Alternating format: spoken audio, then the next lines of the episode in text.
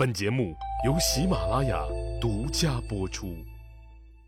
上集咱们说了，汉武帝刘彻刚组好领导班子，正准备大干特干快干呢，没想到直接挨了一闷棍。祖母太皇太后窦漪房横插了一杠子，最后御史大夫赵婉和郎中令王臧被逼自杀。老窦家外戚丞相窦婴和他们老王家外戚太尉田汾也都被免了职。朝廷最重要的四个岗位都换上了太皇太后窦漪房亲自指定的人，这让刘彻皇帝郁闷极了。单位单位郁闷，下班回家也不轻松。老婆陈阿娇从小就霸道惯了，又仗着自己的老妈长公主刘飘为刘彻能当上皇帝出了大力，俩人又是一起玩大的。当年陈阿娇那绝对比刘彻的实际地位要高得多。要不是刘彻的妈妈王志攀上人家长公主刘飘这个高枝儿，皇帝的宝座跟他刘彻刘老师那半毛钱关系都不会有，哪有他什么事儿啊？所以阿娇对刘彻也不是那么客气和尊重，要求刘彻说：“你有劲儿啊，你只能往我陈阿娇一个人身上使，其他妃子一概不允许搭理，下班就得回自己的皇后宫里。”瞎跑肯定是不行的。刘彻一开始觉得这就是甜美的爱情啊，哪个女人不想独享爱情？阿娇这么爱他，他还挺感动的，也感觉到很幸福。陈阿娇那当然想，要是自己有了儿子，那肯定是太子，反正是不能让别的女人给他生孩子，特别是不能赶在自己的前面生。可好几年过去了，老公倒是控制的挺严，下班就回家，不敢在外面瞎溜达。可就是自己的肚皮不争气，一直也没个动静。他可不觉得是自己的问题，总觉得有可能是刘彻的问题，这让刘彻大为光火。家里家里不幸福，单位单位也不咋痛快，一上朝。满眼都是奶奶窦漪房安插在自己身边的大臣，自己每天说啥了做啥了，那马上就能传到奶奶耳朵里去。实在郁闷的刘彻就想着去外面散散心，一直也没个好机会。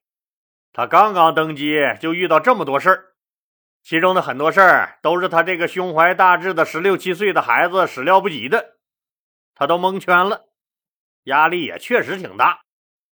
知道朝廷里那些个表面上低眉顺目、恭顺的喊着他皇上的大臣们，还真是不一定把他这个小娃娃当回事儿，所以想出去走走的想法越发强烈。每年开春的时候，不是要马上开始播种粮食了吗？按照惯例，朝廷都要举行祭祀先祖、降福消灾、祈求风调雨顺的这么一场祭祀活动。公元前一三九年三月的一天。刚刚登基不到两年的这个十八岁少年天子刘彻，照例去这个灞水河畔举行了这场祭祀活动。活动结束以后，正准备回宫的时候，突然想起了说前几天大姐平阳公主派人给自己捎来口信儿，说姐姐实在是想弟弟您了，知道您忙，又不敢随意去宫里打扰，恰好您这次搞完祭祀活动从坝上回宫的时候。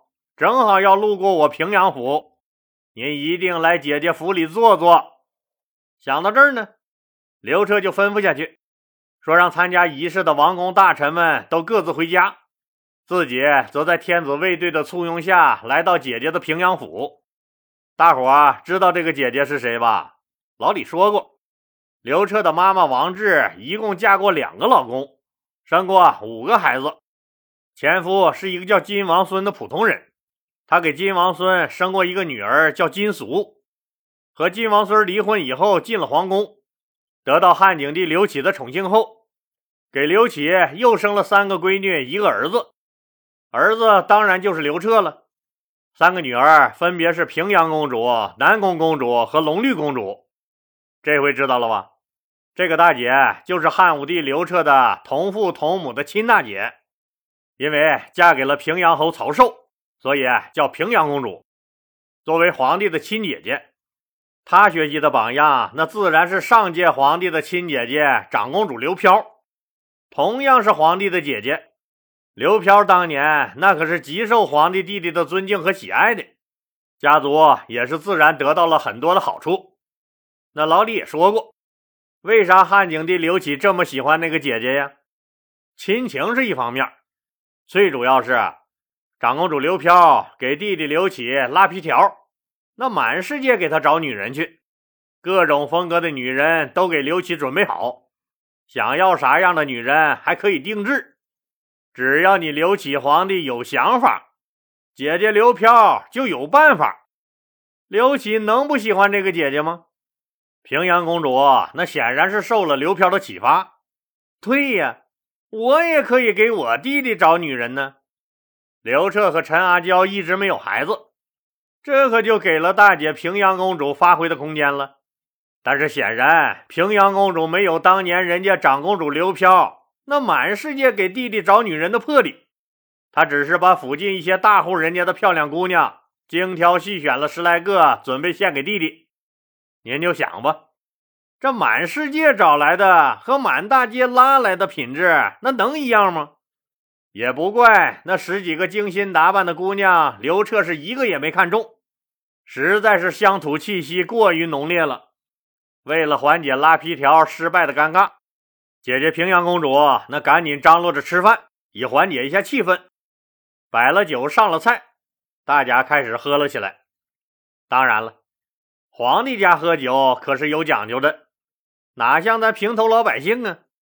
有碟小榨菜就喝得挺高兴。要是万幸能再有几粒花生米，那非得喝断片都不可。人家可是一边看着舞蹈，听着小曲儿，一边慢悠悠的喝。那时候也没个电影电视，更没抖音、快手这些个东西，人们就没个什么娱乐项目。大户人家请个草台班子来村里唱个戏，那就算是给全村过年了。人家平阳公主这家庭就不是请人来唱戏了，自己家就养着戏班子。来个客人给唱个歌、跳个舞、助个兴，方便不是？今天皇帝弟弟来了，虽然说没看上自己给选的那几个美女，皮条没拉好，那多少有点遗憾。但酒也得喝，歌也得唱，不是？就把家里养的歌舞表演队叫出来给皇帝弟弟助兴。刘彻对这个歌舞表演也不咋感兴趣，皇宫里天天都看腻了。歌舞表演队上来以后。刘彻就这么随意一瞟，突然心里一震，咋的了？他看到了一个女人，准确的说，是长了一头乌黑亮丽秀发的女人。那一头秀发可漂亮啊，就跟黑缎子似的，光滑柔顺。这爱情来了，就跟大便一样，挡也挡不住。就是因为她的这一头秀发，在众多歌女中。卫子夫引起了刘皇帝的注意，看看养一头乌黑光亮的头发有多重要，搞不好哪天就被皇上看中了。看看有这么励志的榜样，谁还再把头上那几根毛染得五颜六色，跟个鸟屁股似的？平阳公主见皇帝弟弟那眼睛眨都不眨的盯着歌女卫子夫看，心里暗喜。本来给弟弟准备的是大户人家知书达理的闺女，还真没想过把这个卫子夫献给弟弟。倒不是说人家卫子夫长得丑，这姑娘不但不丑，相反还挺漂亮，但就是出身太卑微了。卫子夫的亲妈当年只是他平阳府的一个奴婢，名声还不咋地，和人私通生下了个孩子。这个老李以后再讲。妈妈是奴婢，卫子夫就是个会唱歌跳舞的小奴才呗，根本没有机会读书，地位低下又不懂得附庸风雅的卫子夫，在人家平阳公主眼里，那肯定是不符合献给皇帝弟弟的条件的。何况那个时候可不像现在，娱乐明星被赋予那么高的地位，能瞎吼两嗓子的，一不留神，没准就能吼出一个受人尊敬的艺术家来。再不济，也能吼出一个被人追捧的明星网红啥的。那时候的歌手，哪怕你就是成了超女，也基本上算是社会地位最低的，地位比那个香菇村妞还不如。所以啊，这个平阳公主先找的都是良家女子，卫子夫那自然不在推荐之列。现在一看，这皇帝弟弟居然喜欢卫子夫这样的，那太兴奋了。正琢磨着等这小曲唱完，把卫子夫安排到皇帝弟弟身边服侍他呢。没想到这首曲子刚一唱完，刘彻弟弟就一口干了杯中的酒，站起来说要去他的大龙辇上换身衣服，就是去他的皇帝专用大马车上换衣服。那时候可不像现在。天热，咱们就直接跨栏背心儿、大裤衩了。古人讲究的很，穿的滴里当啷，一层加一层。更何况是刚参加完祭祀大典的皇帝，穿的更是比平时还庄重臃肿。穿这玩意儿喝酒吃饭不得劲儿啊！反正是在自己姐姐家，得，咱也换身便服去吧。当然了，皇帝换衣服是要有人伺候的。平阳公主多精吧呀，心里明镜似的。她立即吩咐说：“让女歌手卫子夫跟着刘彻皇帝去大马车上伺候刘皇帝更衣。”老李刚说了，这是初春的三月，又是个好天气，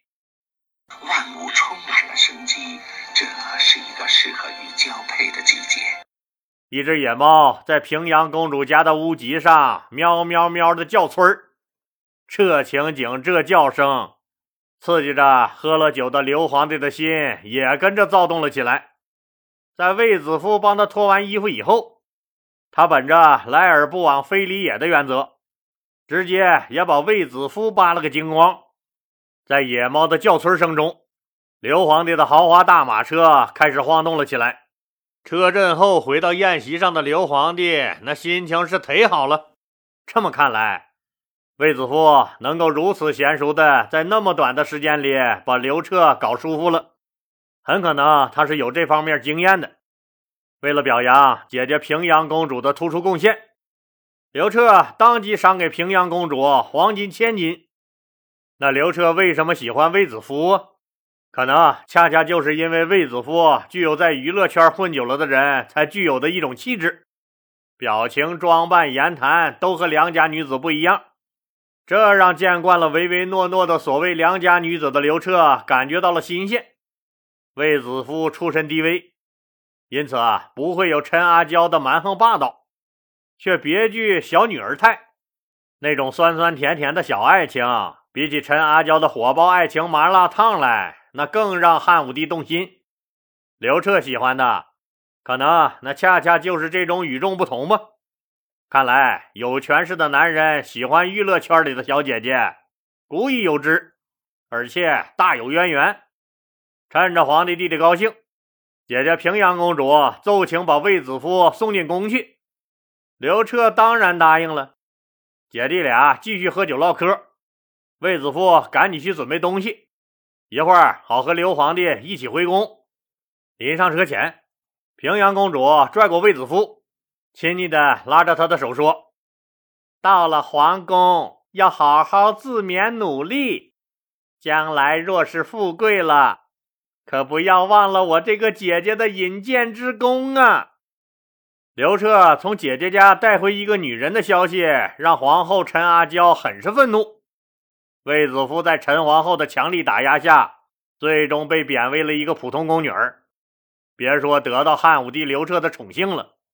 自从回到宫里，连面都没见过一次，自己就变成伺候人的宫女了。一个激情四射的成熟女人，怎么能承受这番冷落？但卫子夫那显然比其他出身良家的那些个被贬的嫔妃更有心计。